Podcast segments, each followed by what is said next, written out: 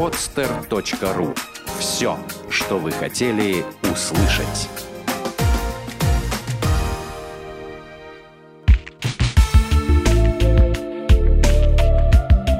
Отвечаем на вопрос «Почему?» в подкасте «Разгадки Вселенной».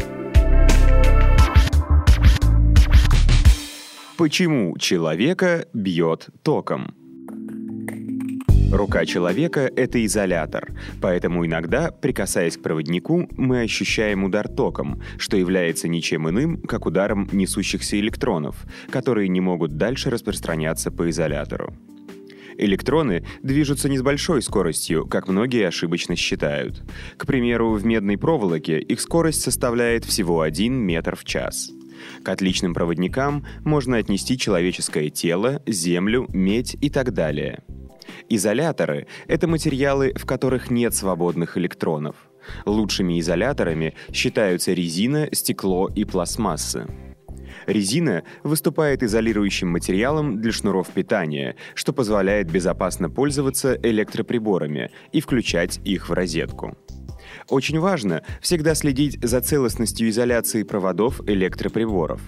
Из стекла делают юбки, которые размещаются в качестве изолятора на столбах, опорах для высоковольтных проводов. Стекло способно сдерживать огромные нагрузки электричества. Все знают, что мокрыми руками нельзя выключать электроприборы, даже если они имеют целостную изоляцию. Все дело в том, что вода выступает проводником, а благодаря своей структуре она легко просачивается в самые мельчайшие щели. Если это произойдет, то она проникнет к медному проводу, который проводит электрический ток, и выступит своего рода мостиком для электронов, которые беспрепятственно попадут на вашу руку, ударив вас током. Запомните золотое правило. Вода и электроток несовместимы. Почему человек перегревается менее заметно, чем переохлаждается? Резкое повышение температуры, следствием которого становится ожог, это не то же самое, что перегрев – Перегрев происходит в результате постепенного роста температуры. Поскольку человек большей частью состоит из воды, то организм пытается исправлять ситуацию с перегревом путем усиленного потовыделения. При переохлаждении поры потовых желез сужаются, усиленная, но медленная переработка углеводов и разложение жировых отложений идет как в топку для поддержания температуры. Интенсивности разогрева и выделяемой энергии может не хватать для поддержания нормальной температуры тела, и человек начинает замерзать. При выделении пота вода испаряется, при этом поглощается большое количество тепла. В результате температура тела понижается. Это позволяет снижать температуру тела при перегреве и поддерживать ее в допустимом диапазоне. Теплота, поглощаемая в результате фазового перехода воды из жидкого состояния в пар, гораздо больше, нежели энергия, расходуемая на нагрев или охлаждение воды. Поэтому при испарении поглощается огромное количество тепла, что не позволяет организму перегреваться, а против охлаждения такой защиты нет. Из-за этого человек переносит перегрев легче, чем переохлаждение. Но ресурсы организма не безграничны. Испарение пота возможно только до определенных пределов, после чего начинается обезвоживание. Почему нельзя пить морскую воду? Морскую воду пить категорически нельзя. Да и на вкус она не такая уж приятная, а для многих вообще ужасная.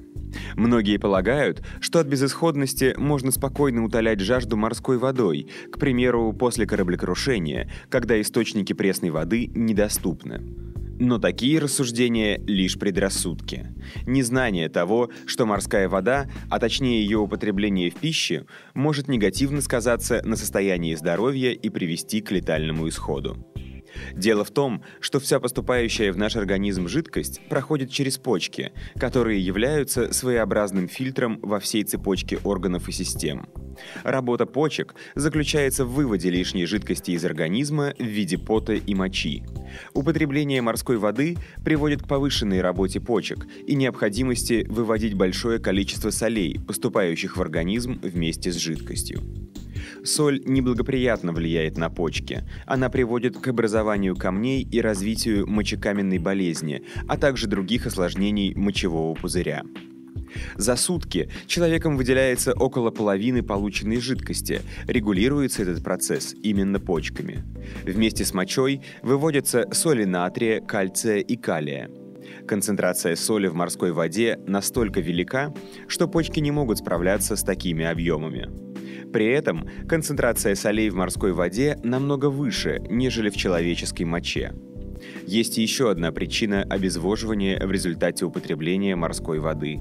Дело в том, что в составе морской воды имеется сульфат магния, который обладает достаточно сильным слабительным эффектом. В результате обезвоживание происходит намного стремительнее, чем это кажется на первый взгляд. Организм очень быстро теряет имеющуюся жидкость и при этом не может самостоятельно справляться с избыточным содержанием солей, а также других вредных веществ, которые поступают вместе с морской водой.